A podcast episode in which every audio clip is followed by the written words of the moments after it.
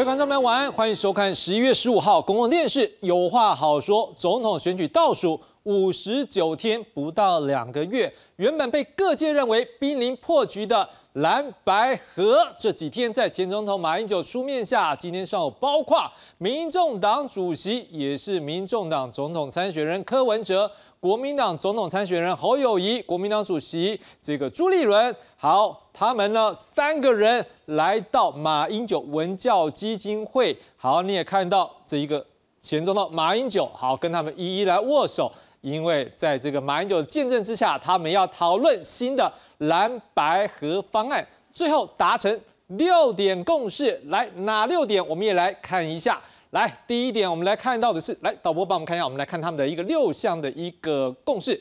第一项共识，来，他说由马英九前总统、国民党、民众党各推荐一位民调统计专家啊，所以一共有几位？三位。好，再来，这些民调统计专家呢，要评估从十一月七号到十一月十七号，各位今天叫做十一月十五号，所以还有两天的时间，他们会怎么样？可能还有一些民调。这些民调通通加起来好，但是真的全部都用吗？不是，他们还有一个但书，就是说由好这个双方来做一个统计。但是我刚刚除了讲这个各界的民调之外，我们要说一下国民党跟民众党要各提供一份的这个内参的民调。好，再来呢，基本上呢会有哪些人来做一个评估呢？就是由这些民调的统计专家来检视，看看哪些的民调是可以用的。好，然后呢双方同意，如果超过统计误差，由胜者得一点。但是还记得吗？柯文哲不是讲过吗？如果好在统计误差里面他认输，所以如果是这个状况之下，他之前就讲说，如果在统计误差范围内的话，就是侯科配得一点，所以不是科侯配得一点，而是侯科配得一点。好，时间在什么时候？我们刚刚讲到十七号嘛，所以他十八号那天最后一天就会来做怎么样正式公布。好，接着呢，蓝白合之后，他们说他们要来共同成立一个竞选委员会。好，这总统、副总统部分会一起全力来辅选。好，那两党的区域的部分呢，也会努力来推荐。好，那部分区也是要努力来推荐。但是有一件事情他讲清楚，毕竟两党各自推荐各自的一个不分区政党票，那两党怎么样？兄弟爬山，各自努力。好，另外呢，他们也承诺一件事情，在如果他们有这个机会来成立一个联合政府的话呢，好，有总统职权的部分就是国防、外交还有两岸部分是由总统来决定，其他部会是依照各党派的。立委席次来分配好，那民众党主责监督制衡，国民党主责建设发展。各位看到下面他们都有签名哦，侯友谊、朱立伦、柯文哲，另外下面是马英九。好的，来在这六项共识的一个达成之后呢？四个人来也一起走出来了，面对媒体来表他们的看法，他们都强调说这是台湾政治历史上的历史时刻。好，我们看到哦，就这样牵起手了，马英九在中间，然后一边站着侯友谊，一边站的是柯文哲。好，然后呢就开始要宣布他们这样的一个说法。好，实际上他们都强调这是一个很难得历史时刻。我们来听听看他们怎么说吧。今天我们中国国民党跟呃民众党。在这里达成了合作的协议，我相信我们为台湾的政治史上缔造了一个新的纪录。这个合作能够使得双方在未来的选举跟其他方面呢都能够相互帮忙。我相信对于台湾，对我们这两个党，都是一个非常值得纪念的一天。我们会依据我们合作的协议全力以赴，在进行的过程当中，如何？为了共同的理念，为了国家的安全、人民的福祉，大家放下个人，在政党的合作下往前迈进，完成第三波的民主改革。为了让第三波民主的改革，我们协调出来两党合作的方式，在这几天就会有一个结果出来。不管这个结果如何，谁胜谁负，我们共同携手合作。让我们中华民国这一块土地都能够平安。今天大概是一个历史性的一刻，到底因为在台湾的历史上从来没有过联合政府，所以联合政府如何组织、如何运作，哦，这个当然都是一个尝试。那我也希望说，在马前总统的见证之下，哦，可以让我们台湾的历史往前进。啊，至于结果怎么样，还要靠大家一起努力。好，当然他们现在决定了蓝白河的一个方式之后，这样方式是对谁有利，我们大家也来做讨论。不过至少可以确定的是，A 现在合作的模式基本上就是全民调，哎，这跟原本侯友谊最希望的德国模式看起来不太一样呢。好，媒体很关注侯友谊说为什么同意放下原来的主张，这当中的转折为何？我们来看看侯友谊今天下午到三山企业交流会发表专题演讲前，他受访的画面。市长今天民调最后没有采用德国式，是你自己愿意退让吗？还是说马总统在剧中有拍板？因为在大家的协调共识底下，我们都希望大家事出善意，一起面对政党合作，让政党合作能够符合人民的期待。我出来的选举最主要是要团结台湾，团结人民，所以在这个里面，政党合作这是一个最基本的。大家有共识，我们就携手并肩作战。那今天公布的民调是不是就全民调的方式？目前就是朝我们协调出来的全民调的方式往前走。那现在评估要评估从七号到十七号的民调，那十八号会公布结果，所以当天十八号当天就会确定正负的人选嘛？那火哥两人会不会都在同张选票上？那有信心会当正人吗？我尊重我们协调出来的结果，在十八号马英九基金会。就会很清楚的做一个公布，那公布出来的结果，我们大家都一定要并肩作战。在会议室里面，整个气氛是欢愉的，还是充满肃杀之气？其实我都用平常心看待平常事了哈，因为我们谈的是如何去符合人民的期待。那既然符合人民的期待，我们就是共同努力了。所以在洽谈的过程当中。我相信大家都是平心静气面对所有的问题。好，接着要看另外一边，柯文哲这边虽然蓝白共识采取他呼吁的全民调。哎，但是传出有一他有一些他的竞选团队的成员，还是他的支持者质疑说，哎，你柯文哲让太多了。柯文哲今天下午在参加由这个同业 Now News 今日新闻所举行的一个总统大选青年论坛的活动里面，也直被直接啦被现场年轻人提问说，哎，你为什么要跟国民党合作？好未来蓝白河你要怎么样来做？来来看看柯文哲怎么回应。柯文哲曾经说过：“我生平最讨厌三样东西：蚊子、蟑螂、国民党。”大家如今却宣布与国民党合作，请问是国民党变了，还是你变了？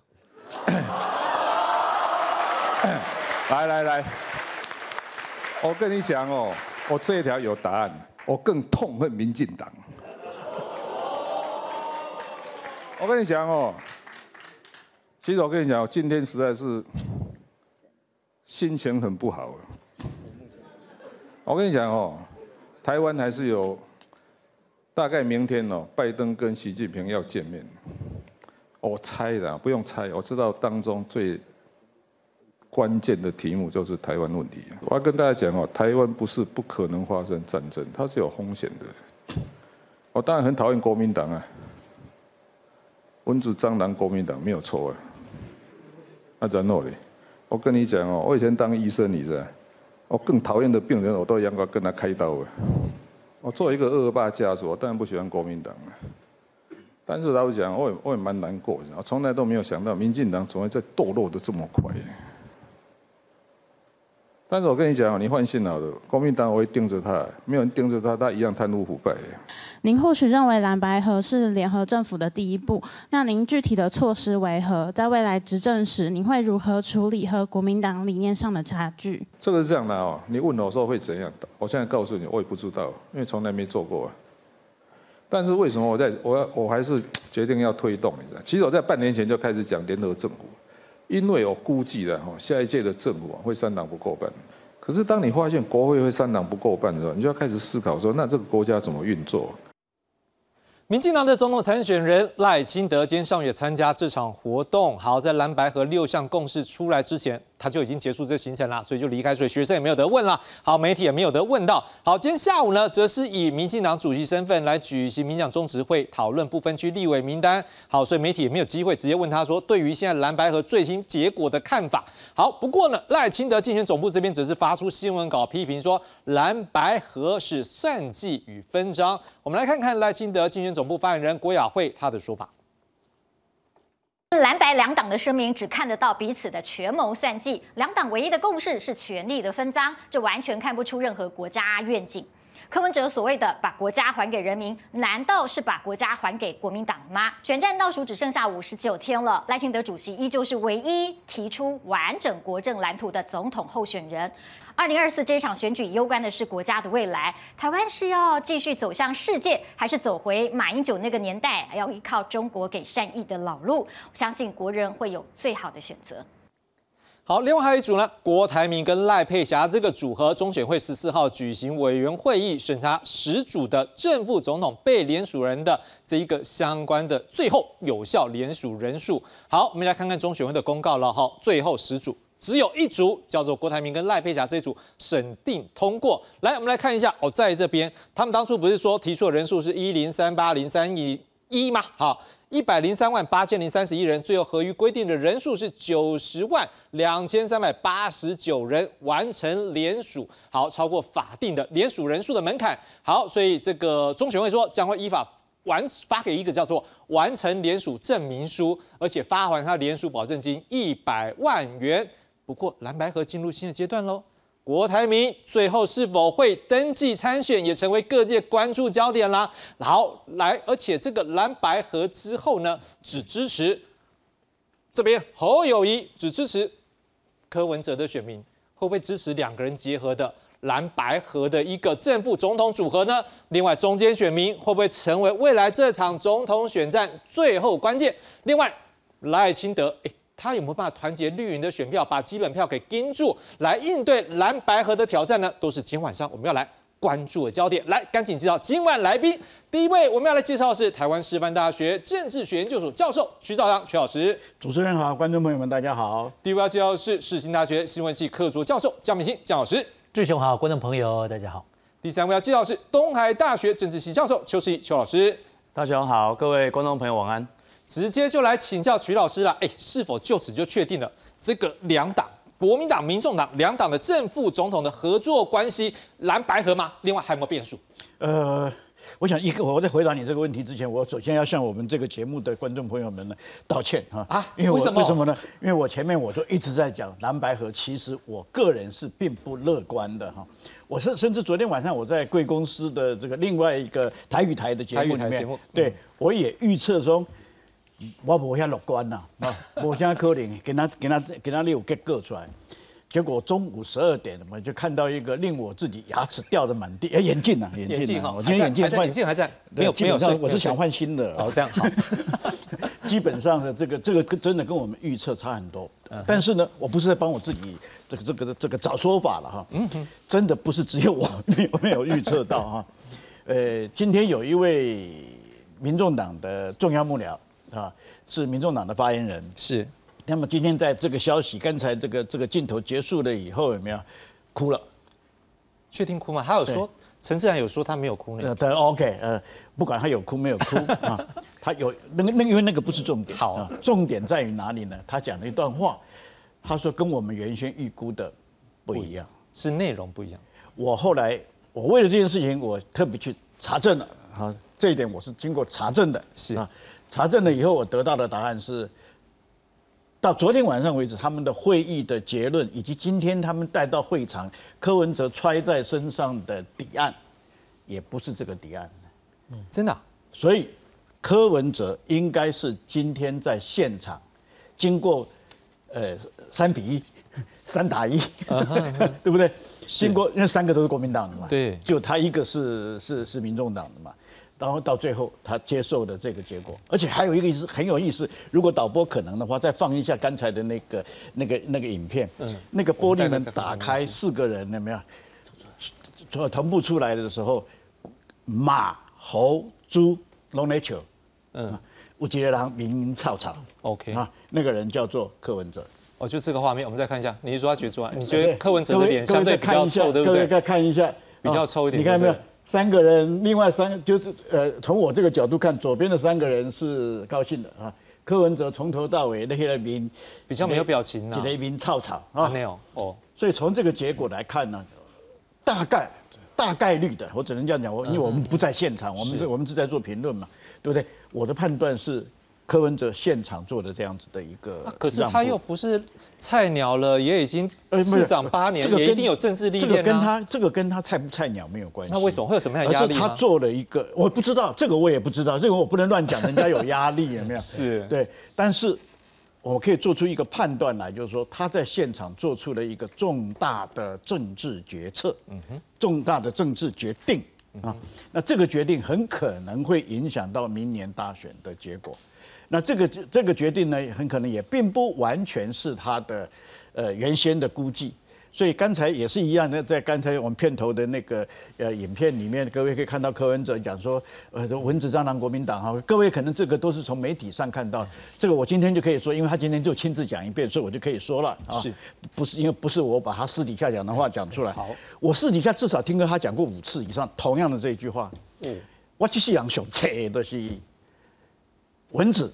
蟑螂，国民党啊，蚊啊，加抓国民党啊，哦，国大义啊，我拢捌，我拢捌听，我我这两件事啊，拢捌听过啊。而且他讨厌国民党，还不是嘴讲讲的，因阿公基基本上是叫国民党害死的啊。所以对他来讲，他对国民党是没有没有正面的评价的。至少我私底下我很少听到还有，而且我我在我在我可以再讲一件事情啊，这个其实都是发生过的，只是各位不记得，我记得啊。不相信各位，你们可以回去看查，曲兆祥有没有胡说八道？柯文哲曾经在他当选市长的第二，因为他是十二月就职的嘛，第二年的元旦升旗典礼啊，马英九先生那个是二零一五年的元旦。那时候你是做研考会，我呃那时候我在工训处当处工训处当处我在工训，我是二第二年才接研考会的。哦，OK，好，OK，在升旗典礼的现场，马总统依惯例，因为天都还黑黑的，马总统依惯例出来跟大家握手。柯文哲是跟他不跟他握手哦，啊啊私底下他他怎么说呢？他说：“人我不爱我我我不爱干阿秋啊，干阿秋会衰哦，呃，黑人带衰。”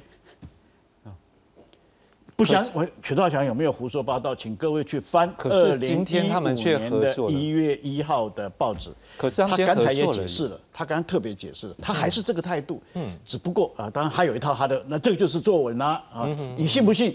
观众朋友们信不信？那是另外一回事。但是他的作文答案是，因为明天就是习拜会了，是台湾的未来非常危险。嗯哼，台湾可能会面对战争，会失去和平，所以我为了台湾着想。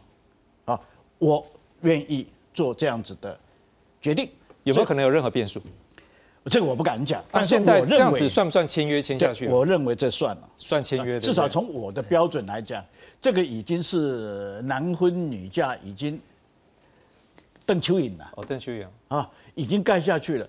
这个时候你就是愿赌服输。当然，结果到底是科侯配还是和科配？和侯科配哦，我们现在还不能说。嗯哼。但是，这个结果蓝白河的这个结果基本上是成了，只不过将来会是一对欢喜呃欢喜冤家，高高兴兴的过日子，还是变成怨偶，这个我不知道。是，姜老师你怎么样看？如果从，因为徐老师这样有点爆一些这个料了哈。那如果说今天从这样角度来讲，是柯比较没有那么高兴的时候，是不是代表说这次的和看起来是国民党比较占历史？双方各取所需，各尽所能。我我觉得其实这就是政治，把 Mission Impossible 拆开了变 I Impossible，变扣零嘛，这里是境地嘛，嗯哦，所以政治上它有各种不同阶段的想象，所以他经常会用今天的我去回应昨天的我，两个可能我不太一样，嗯哼，但哪个才才是真的？要看尔后的发展。政治正确有时候除了在意识形态展现以外，最后就看谁。真的能够拿到台湾民众的选票，对，他说尽管呢，就解释历史的权利嘛。是，但是我觉得我回到这个主题上来看，这是一场挑战人性、超越人性的会议。哇，这么大！为什么这么说呢？挑战人性的，理论上应该是不是你的菜不要掀锅盖，不是你的爱不要求依赖。但他们今天呢，不是你的菜，我就是要掀锅盖；不是你的爱，我还是求依赖嘛，不是这样子吗？所以双方看起来并不是完全情投意合，但是为了个共同目标，他们还是合在一起的。那不要忘记啊，一个和尚挑水喝啊，啊，赖清德一个和尚挑水喝，很简单，但现在这蓝白合又是两个和尚挑水喝，他不是两个和尚，是两家子人，哦，啊，虽然今天是大抓大给，就是明媒正娶，嗯，啊，就在大家正正正正正见之下，见证之下，你非得要这样子，那我们四个人在看这个方式，好像证婚人一样。哦，以前帮人家证婚呢，或者主婚说，哎呀，祝两位啊天长地久。现在我们来看他们两个能撑多久，但但基本上会撑下去，撑到选完了就不用担心了，不用担心。好，那当然这种蓝白的合作一定有些特殊的因素，就是柯文哲当他面对质疑的时候，以他的聪明才智，今天还是有点哦顿呆，就是犹豫了一下，但是马上找到一个替罪羔羊，就是因为民进党更坏。嗯哼，啊，这个两害相权。我取其轻嘛，你们可以质疑我，但是因为我为了台湾啊，这个是一个道德诉求大帽子。那第二个当然就是因为有个更坏，所以蚊子蟑螂呢，我可以忍受，跟国民党都可以忍受，因为还是可以和平共存。但是民进党在的话，台湾就完蛋。他今天的意在严重这样子，所以某个程度上，柯文哲今天贩卖的是另类的芒果干，不是这样子吗？但是我说他能不能活下去，其实今天开始，或者是一直到啊。十八号决定之后，那才是真正的挑战开始。为什么？因为你，我我们念政治学或者念组织理论，知道说有一种叫 free rider 搭便车，两个政党的资金、人员结构还有共同理念，除了下架民进党以外，其他很多地方还是不太一样。是。那特别是你学专业这这件事情，其实是动员的，啊，它涉及到整个这个所有能量的移动，甚至必要时候要进行偏见动员。然后的问题是钱谁出？要怎么拆账？哦，虽然我们经常讲公休恰不论妹妹胜婚，但问题是它就是一张买卖婚姻。嗯哼哼，因为双方共同目标，没有什么不对，因为政治就这样子。好，就胜也和我们上次在这里讲过，胜也和一堆和，所以今天胜也和嘛。那你问柯文哲为什么突然间会突然间来个大转弯啊？那那民众会不会买单？其实应该这么看，就蓝白合之后，如果你们合了以后，那老百姓要不要买单嘛？嗯嗯嗯。那我希望回到政委，我同意，就是说。这一个这次的选举歪楼太久，是哦，那么剩两个月不到，歪楼前面都在歪楼，都没有回到主轴嘛？歪楼歪歪的不行，那现在回到主轴，主轴就是台湾所面对的问题，其实比上个十年更严重。少子化，今年就十三万五千人，是哦，各大专院校刚性需求其实都很严重。那第二个就是地缘政治更加的严峻。那整个国际社会的变化比以前更快。嗯哼。那第四就是战争说来就来，柯文哲并没有讲错。嗯哼。谁知道以巴战争说来就来，而且战争一来就不走。嗯。啊，你看乌克兰来了就不走，他不像以前来了还会走。啊，林忆莲有一首歌叫《听说爱情回来过》，那个战争一来的都没有走过。啊，你看乌克兰也好，以巴战争，下一个是谁？不，没有人知道。是。所以那个对我们来讲，我我们的政治跟军事还有经济量体。如果跟两岸之间有冲突，对我们是不利。所以我认为，其实这一次柯文哲所谈的就是另类的芒果干。那能不能民众我买单，就看他的支持者相不相信他所说的这个整个的 argument。江老师再补一个题目，那郭台铭现在嘞，九十万呢，那不是少少数的票耶。那现在可是今天在谈这个议题的时候，没有人找他。然后他到底要不要再选下去呢？以政治家的精算，以一个企业家的精算，理论上他一辈子都在做企业，企业非常成功，这毋庸置疑啊。他究竟是自己插花还是锦上添花？季勇，你觉得哪一种对政治盘算来说，经济盘算比较比较划算？你们俩都合了，我如果自己还下去插花的话，那显得很不是时务。他的他的整个产业，不论在台湾在大陆，不用说，会有一些压力。现在正面临一些压力嘛？是啊。选举这件事情啊，在某个程度上就是为大家奉献，有虚名的成分在内。是，但企业真金白银，你说呢？一个企业家他比较重视真金白银呢，还是这些世俗的虚名呢？是，周老师，我们再来讨论。像我们刚才看到，哎，柯文哲不就被学生直接去问说了？对，嘿，你过去不是骂国民党哦，你现在怎么跟他合作？当然，刚徐老师也有一些分析了哈。嗯，但是这个角度，如果像平常在看学生的时候。他有办法把他的选票转移过来吗？另外一个一样道理啊。那侯这边也必定有一些选票是我看柯文哲没有那么高兴嘛，所以才会之前当两边看起来是破局的时候，事实上看到国民党这边主战派也是有很多嗯对柯不利的声音。这样怎么合作？先短短回答你的问题了哈。基本上如果是和科那个侯友谊正，然后柯文哲负的话，国民党比较会接受，但是柯文哲那边会比较不爽，他支持者比较会跑掉。我先短短回答，我我还是要评论一下他们这一次的那个协议，看起来很奇怪哦。嗯，有有几个部分大家注意一下。他说超过统计误差哈，胜者得一点，误差范围内就合科合科合科侯科配哦，那就这样子就就决定了哈。那他是说从十一月七号到十一月十七号的所有的民调，再加上国民党一份内参，民众党一份内参，我跟你说。我们看民调看那么多年，从来没有看过这样在决定一场，就是说到底是谁正谁负的。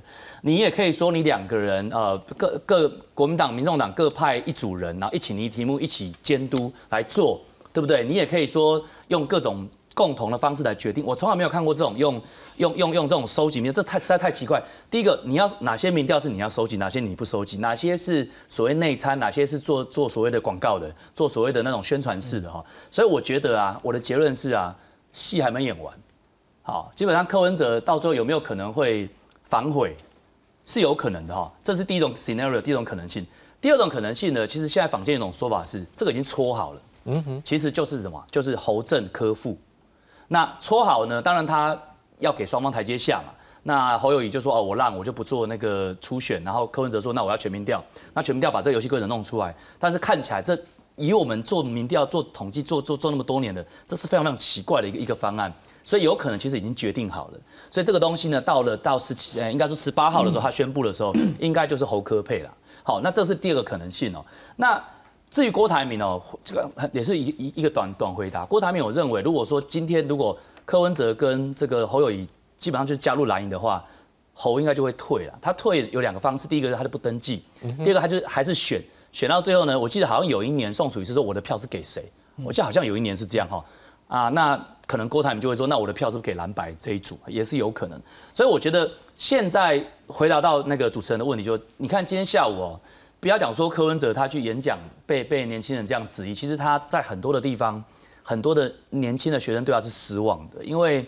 说实在的，当初当初支持柯文哲的很多的这些年轻学生，很多就是从绿人那边过去的。那 even 后来绿的从柯文哲口中知道是腐败了啊，喝花酒啦，或者说一些啊一四五零啊，或者前置言论自由，他们是因为对民进党失望，包括论文案也是一样。那时候二零二二年那个论文的那个林志坚那个风波，所以他们离开了民进党，但他其实本性还是讨厌国民党的。所以这一块呢，其实对柯文哲来讲很伤。我一个结论是什么？柯文哲今天跟国民党交易。对民众党来讲，他自己一定有自己的算计，就是说我借由国民党的声量、国民党的组织来延续我民众党的生命，包括如果将来成立联合政府之后，我也可以在里面占几席。可是不要忘了，柯文哲一直讲联合政府、联合政府，什么他预见下一届政府是三党不过半，我要吐他槽一下哈。在我们台湾是总统制啊，没有什么叫政府三党不过半，我们不是内阁制政府。好，你除非说你像法国的那个所谓的左右共治，台湾从来也没发生过。我觉得柯文哲好像没有还没有搞清楚那个宪政怎么运作，他其实不懂的啦。你听他讲话，他其实不懂的。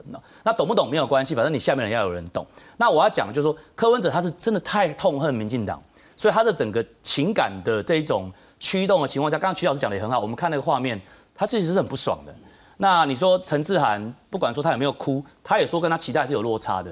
其实我我就可以合理推断，这样的一种呃结盟呢，其实没有到最后，你真的不知道有没有可能以柯文哲的个性，他就告诉你说，你这个民调。怎么取这个其实都都有一些争议，然后到最后就整个整，其实我觉得这个还是要观察，大家还不要把话讲太讲太早。我们从川普之后，我们都知道做政治预测要留一手，否则的话谁裤子掉在地上都不知道。邱老师，因为刚刚邱老师有讲到是说，哎，柯文哲对于这个联合政府他的这个想法，三党不过半哈，您怎么样看说柯文哲可能是怎么样想的？呃，我想他联合政府这个是他基本上，就像刚才他也其实刚才他就已经讲到了，呃，就是说你们也有捡到这个袋子，就基本上他是呃半年前就开一直在开始讲联合政府，那个绝对不是乱乱讲的，那个就是因为他知道他不可能是国会里面的最大党嘛，所以他希望有这样的状况。可是他的预测，这就是刚才司仪所所预测，就也讲到了，他预测会三党不过半啊，所以因为在三党不过半之下会形成少数政府啊，而且前两天中研院。的那个汤汤德忠汤汤教授也讲得很好，他说，呃，下一任政府他的预测很可能有双少数出现。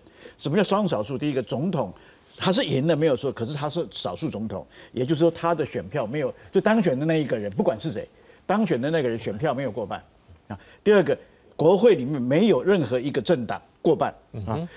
所以呃，搞不好那个最大党还跟总统是不不同政党，这个都可能存在的可能性。OK，那这种状况之下，我们在我们政治学上，我们称之为双双少数嘛。双少数的状况之下，政府的运作是会面临非常大的挑战。这一点柯文哲是预测到的，但是他开出来的药方。我我好黑，我都不敢讲了哈。但是他做病理的这个分析呢，哎，基本上这个我觉得他是是分析呃是分析到的。另外，我刚刚我我我我回应一下那个郭董的那个角色的问题。这个我们其实我们三个都应该都懂了。我们从这个 game theory 的从博弈理论的角度来看，赛局理论来看的话，如果蓝白不合，郭的活动空间就大了，因为他这个时候引起凶多赌。但是一句赌就重要，重要，关键是吧？他压哪一边了没有？哪一边可能就赢。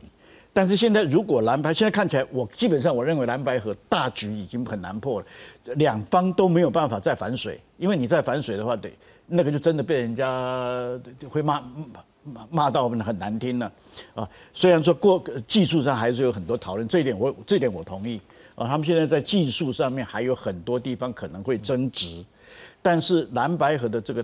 大局是不会动。那如果这个大局大这个结构赛局的结构已经变成，这就是这两边对立的的赛局结构形形成了。第三边小一点，虽然它只有已经有九十万，不算少啊，不算少。但是九十万不影不不足以影响整个大局。所以这个时候我看郭呃郭董的角色某种程度会慢慢的边缘化，这一点没大概没有什么问题。那我刚才有提到他们的民调的那个那个技术的问题啊，刚才司仪也多少点到的几点，这一点我倒是觉得，双方在正式进行所谓专家，因为双方不是要推推那个专家会议吗？开专家会议哈，你们到最后决定的办法要公布，嗯，就是你是挑哪些家，因为老实说，今年的民调的机构啊特别多，嗯，特别多，在网络上面有没有？突然蹦出来一些有没有？也很多，甚至于它背后的数据有没有都没有公布，啊，那所以这个时候你们每你们到底要挑哪哪几家？我们挑的标准是什么？我觉得这个应该要让大家很清楚的知道。第二个，被你们挑中的这一些，比如说呃挑中的呃这边有三呃这这一家这一家这一家哈。反正就有有个十来家左右啊，每被你们挑中那一次的民调，因为他们有的都是好几每一个月做一次，每个月去做一次。你比如说台湾民意基金会，他每一个月会做一次，呃，那个叫什么电子报，美美丽岛电子报啊，东 ET Today 啊，他他们每一直都在做。那我挑哪一次？我挑被我挑中那一次的数据，我觉得要公布。啊，就这就是这也是柯文哲一再讲的嘛，就是要透明化嘛。啊，给让大大大家看，我挑出来这一些的标准是什么？第二个，他们的数据是什么？因为这个数据为什么要公布啊？这个数据公布了以后，我想会会懂懂统计的人，民调统计人不是只有那几个人嘛？我们都懂嘛？你把数据公布了以后，我只要把它同样的数据输入电脑的软体有没有？结果就出来了。能不能复制？结果相不相？对，这就是这个叫科科学性嘛？对，对不对？所以我我把你公布的数据，我拿去送进 A P 那个软体里面啊。不管是哪个软体的，真的，我收进软体里面，我跑出来的结果应该跟你公布的结果是一样的。老老师，我再问一个东西了，就是说，民调这部分，我们大概猜他们各自的专家，应该他们有各自的一个去思考的角度，也会应该彼此据理力争。另外一个，就恐怕不是据理力争了，是选民，选民的想法是什么？尤其我们刚刚刚江老师讲到选民会不会买单，或者是说刚师也是觉得是说，如果这个侯正科副可能就会有一些变化比较多。你怎么样看？真的不管是哪一种组合，都选民会买单吗？一加一大于二或等于二，或者是小于二？我在过去的差不多半就差不多半年的时间哈，看的民调里面哈，我得到的一个印象，而且蛮蛮蛮清楚的，其实就是刚才施仪所说的啊，就是。柯文哲现在主要的支持群众是在二十岁到四十四十岁啊，在这两个就是二十到二十九、三十到三十九，在这个 range 里面，而在这个 range 里面呢，投过国民党、支持过国民党的人比例非常低，很低啊。所以说，他如果是侯科配的话，侯科配的话，我估计这一个部分会跑相当的比例。这就是刚才司仪所说的这个观察，基本上我也是持这个观点。好，那当然。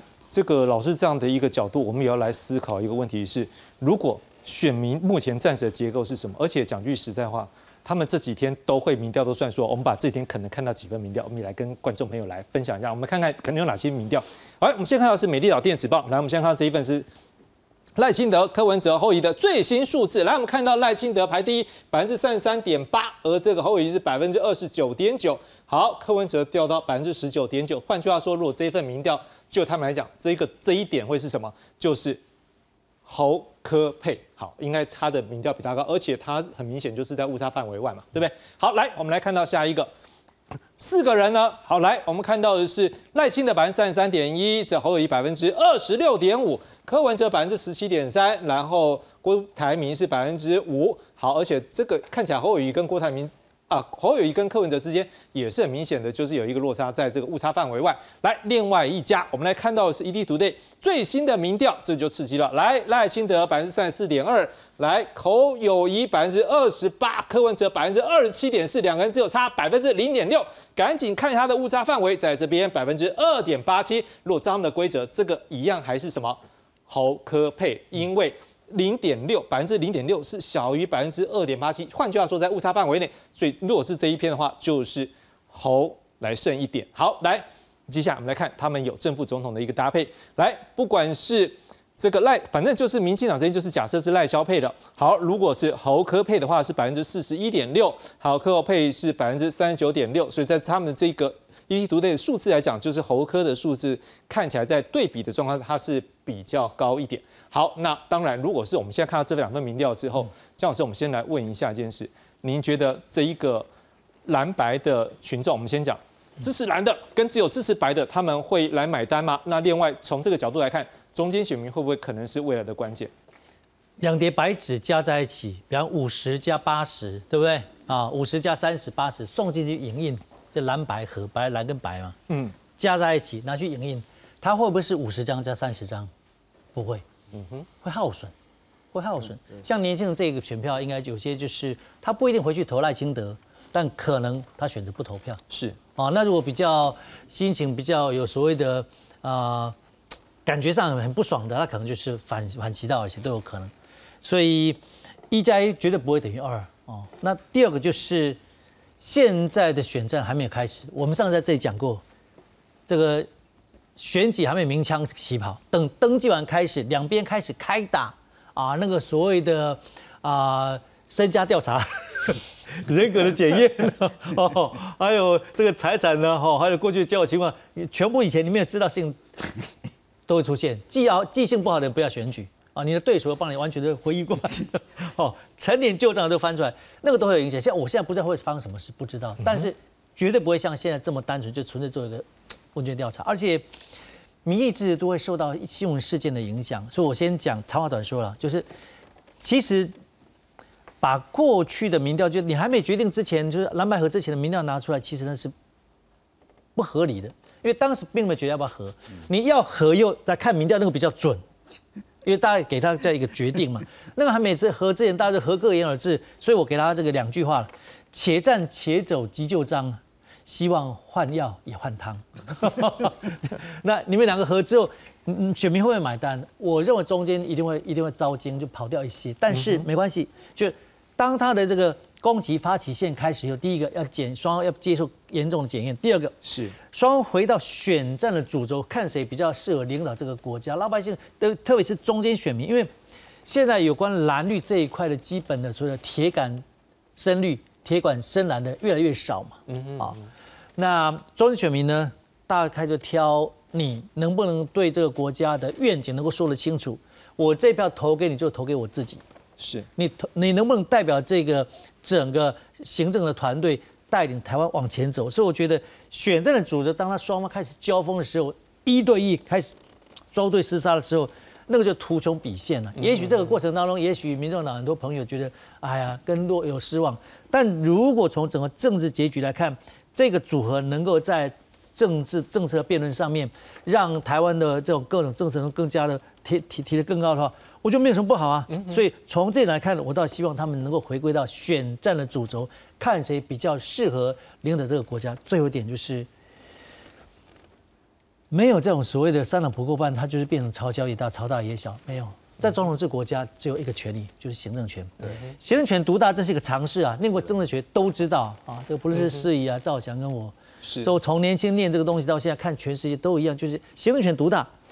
国会就算三党不过半，他顶多就 veto 啊，他给你否决一下，总统还可以这个再返回来，总统权他可以先斩后奏，就他的权力太大了。除非蓝白双方对于未来行政权的分工有更具体，今天没有公布的更具体的，那另当别论。如果只是因为三这个所谓的啊未来三党不过半，那就用这个交易的话，这个完全是不知道政治的真相。行政权独大是世界总统制的通则啊，啊，谁拥有总统制？谁都拿到尚方宝剑，谁拿到屠龙刀，倚天不突，谁与争锋，就这么简单嘛。所以你要说啊，如果三党不过半在国会当中是制衡总统，你有看过哪个国家朝鲜有一代能够制衡总统？不可能。所以除非在行政权的分配上面，他们有另外的分工，那我觉得也可以。如果找到适合的人才带领这个台湾往前走，我们倒也乐观其成啊。所以希望。这一场蓝白河是一个正式的起始点，就让这样前面的选举啊，就歪了歪那么久，回到主轨主轴上面，让台湾能够在这次选举当中，虽然号称史上最无聊，但能不能蹦出一点火花，让我们评判一下，说你们几个人真的适合领导这个国家？嗯，好，这个真的要展现给大家看。来，我们再回到刚才民调的部分，我们先来看到的是这一个美丽岛电子报三个人的部分，我们就。先暂时就郭董，因为现在还没有正式登记嘛，哈，我们就不知道。我们先把这三位来看，来，我们把三个人的数字来看。我们先看到蓝银蓝白河的这两位好了，一个百分之二十九点九，一个百分之十九点九。好，这加起来，各位我们就抓它大概是百分之四十九点八。接近百分之五十，好，我们假设他们可以一加一等于二了，好不好？因为反正赖清德不是讲说他做好一对一的准备，好，那如果这样数字的话，他只有百分之三十三点八，可是不要忘记一件事，如果这样三个加起来之后，大概数字是八十三点六，好，八十三点六，所以还有百分之十七。啊，十六点四的人可能是未做啊，不知道怎么样做到，或是不知道之类的答案。好，我们再看下一份。来，我们看到的是 ET Today，我们有刚好看到，这他换一个方式来表示。我们直接看到那个赖清德是百分之三十四点二，如果后移跟柯文哲加起来的话是百分之五十五点四。好，但是我们也看到下面。不知道有百分之八点三，然后不投票投票的话是百分之二点一，再加起来有百分之十点四，这十点四加上去大概科啊赖清德如果可以掌握这块的话，当然如果假设他全部掌握也是四十四点。呃，四十四点几而已了哈，跟对方的这个破百分之五十还是有点落差。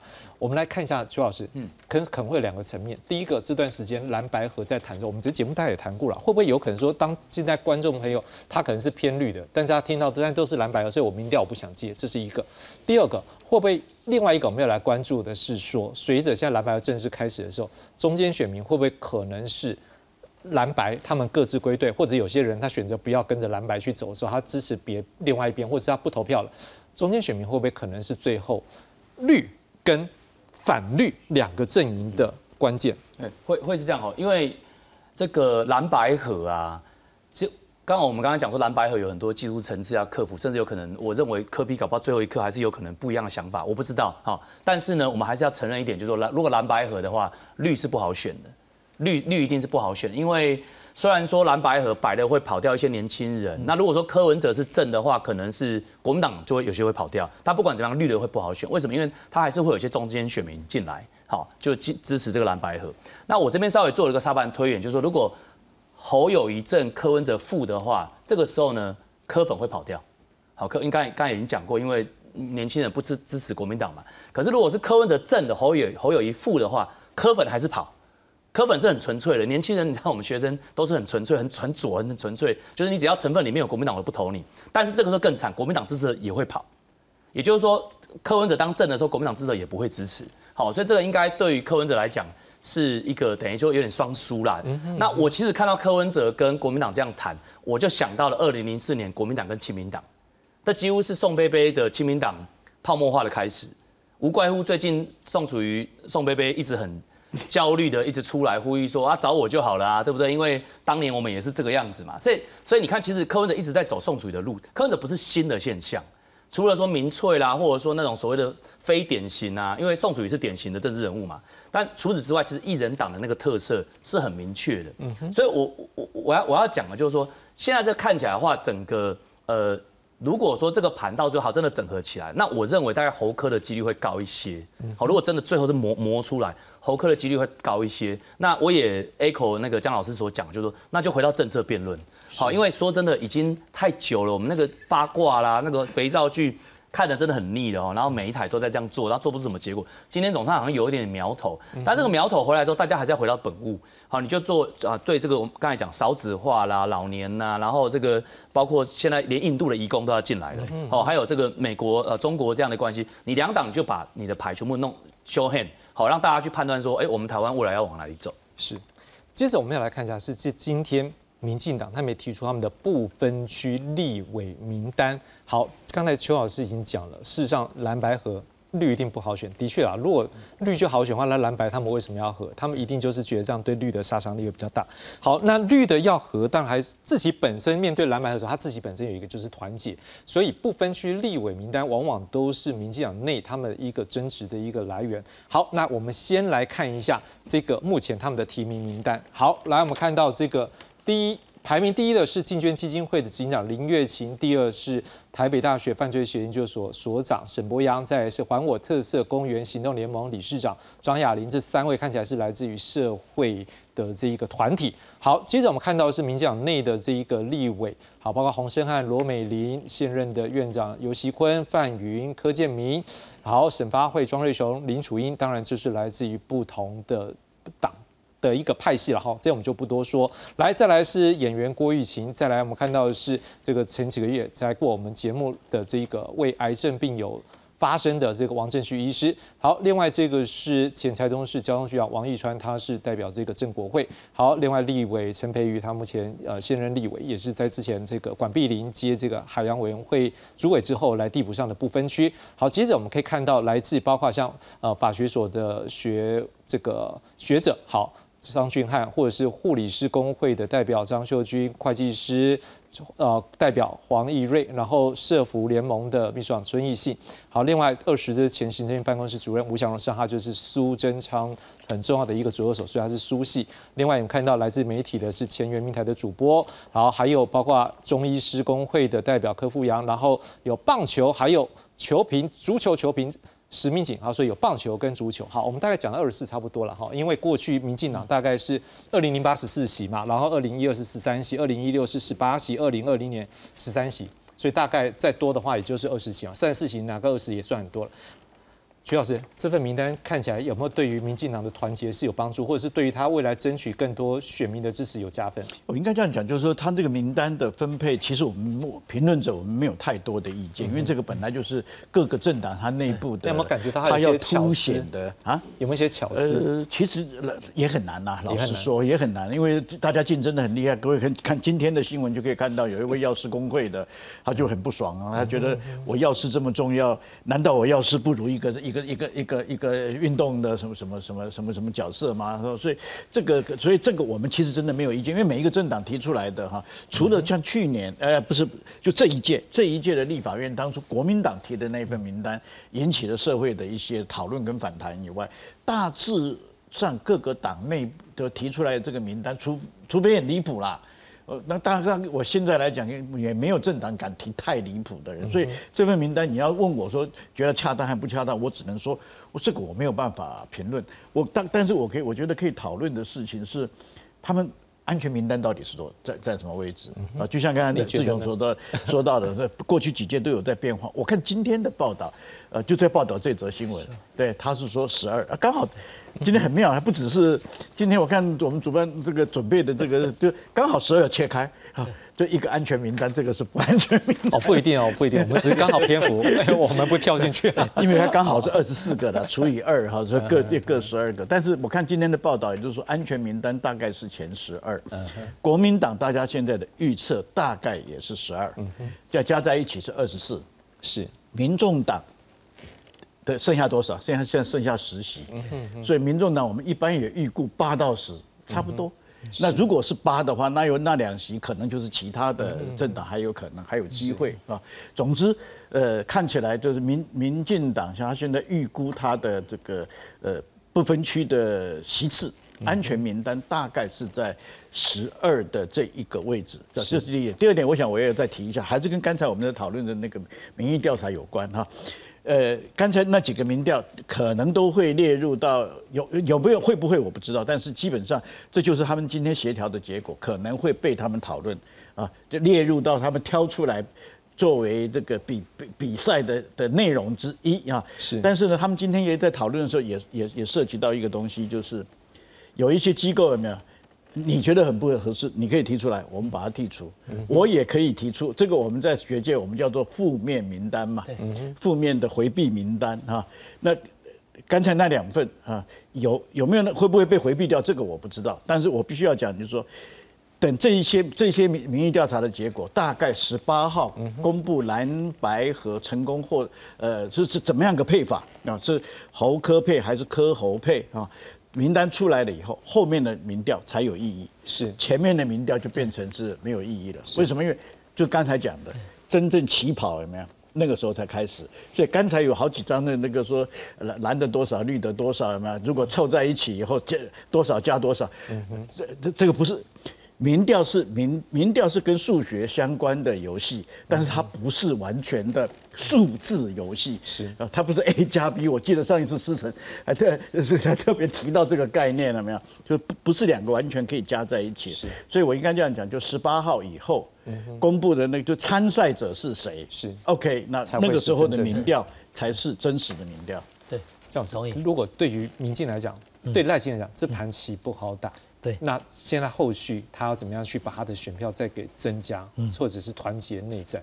一个是对内对外，一个对内当然就是他内部现在尤其不分区，它就是一个政治资源的分配嘛。是，不美本来的帕卡几高美，所以他如何做党主席的角色，再重新诉诸于他们自己的核心价值，能不能让原来的基本盘继续的巩固，暂时放下个人的这个想法哈？这个拿到政权之后，会有更多服务的机会嘛？用这个方式来做。第二个当然就是对外，啊，我刚讲这个部分居名单，不求有功，但求无过了，因为老面孔居多啊。那当然已经公布了，也没办法，我们旁人也都不能讲话，因为这是各党各党的想法。但以我个人的想法，过去我们碰到人类史上唯一的 COVID-19 第一次。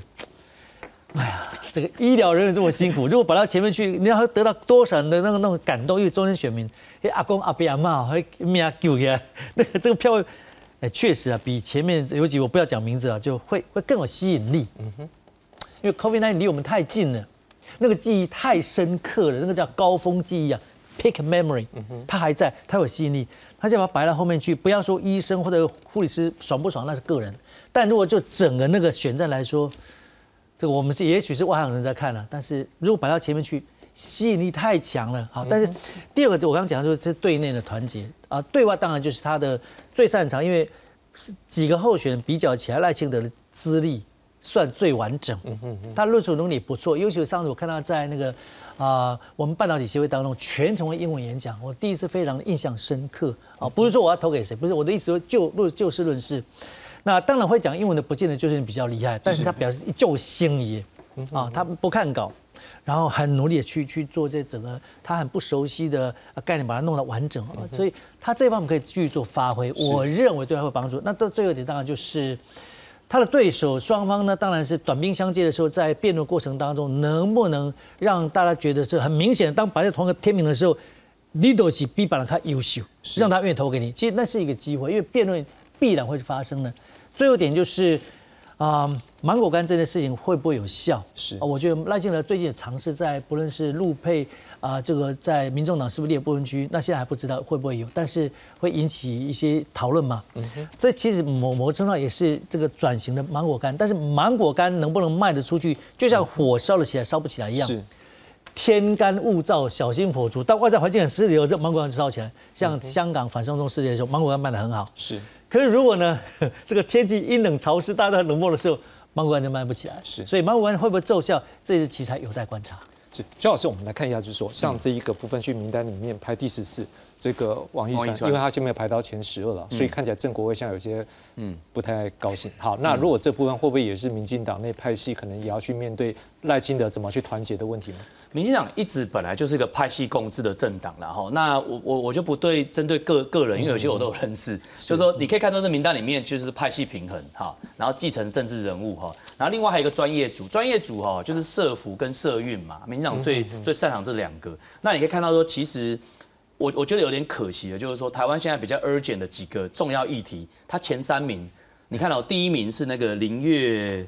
呃，他他林月琴的是儿少的嘛？对，儿少。然后第二个是沈博阳，这是老师，是假新闻的嘛？第三名张雅玲是儿童游戏的，我稍微查了一下，是，其实都有点点好像很泛的，就是除了沈博阳比较明确之外，其实他应该摆一些少子化的的专专专家学者，或者是说 NGO，然后呢，摆摆一个长照的，好，然后呢，甚至摆一个所谓的外交强强项的，哦，是，我觉得前五名至少你要这样摆，让他强，等于说保保障他们可以上去，那。我觉得为什么他们没有这样做？我觉得赖富也不是笨蛋，他应该就是因为他内部有很多的这个派系的这个纠葛，到最后呢，导致的一个结果就是一个好像是呃不满意但是可以接受的这样的一个名单呢。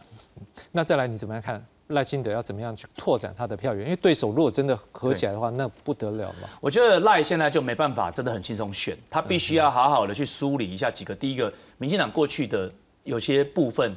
就像以前蔡讲蔡英文讲说啊，谦虚谦虚再谦虚。民进党从疫情的时候，后来到很多的这个包括呃对言论的前置啊，或者说等等这些它的弱项的部分，还有这个论文案这一些哦，还有一些一些呃所谓所谓一些呃上上酒店啊这一些，他必须要去做一个整个盘整，好，然后把这样的一个纪律把它做出来。对外的部分是民进党强项，好，对美关系跟两岸的关系，他已经走出自己一条路，那他必须把这个东西讲清楚，讲清楚之后把正事丢出来。然后呢，让很多的这一些民进党的写手啦，或者说这一些他们这种在公众社会能够发表意见的人，去好好的辩论。我觉得这是还是民进党现在才有机会能够赢回中间选民的一个关键。辩论对赖清德有利吗？我觉得是有利的，是绝对有利。为什么？我你看看侯友谊的口才，或者柯批那种很跳痛的，其实赖清德大部分比较能够接受。对，我当然也有各界不同角度，我这还是要看。